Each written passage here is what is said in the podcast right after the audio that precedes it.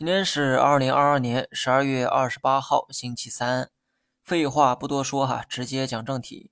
有人问，今天 A 股跌了，可港股为何上涨呢？其实港股的上涨是对 A 股的补涨。A 股大涨的那两天，海外呢都在过圣诞节，股市也处在休市的一个状态。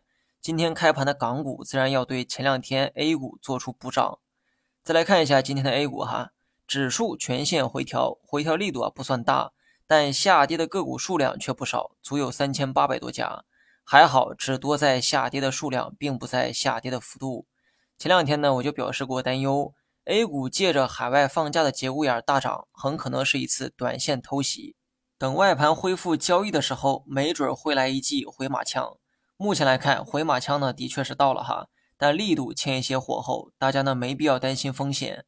市场长期看涨的这个逻辑啊不变。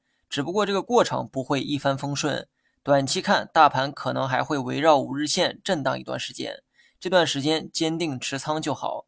如果大盘再次破位下杀，不失为一次加仓的机会。但如果持续反弹的话，切记不要追高去买。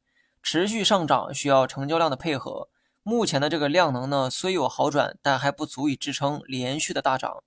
以上呢是我对短线走势的一个判断。从长期来看，外资似乎非常看好目前的 A 股。北上资金恢复交易之后，今天再次实现净流入。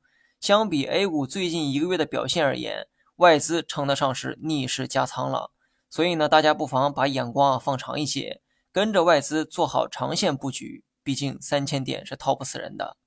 好了，以上全部内容，下期同一时间再见。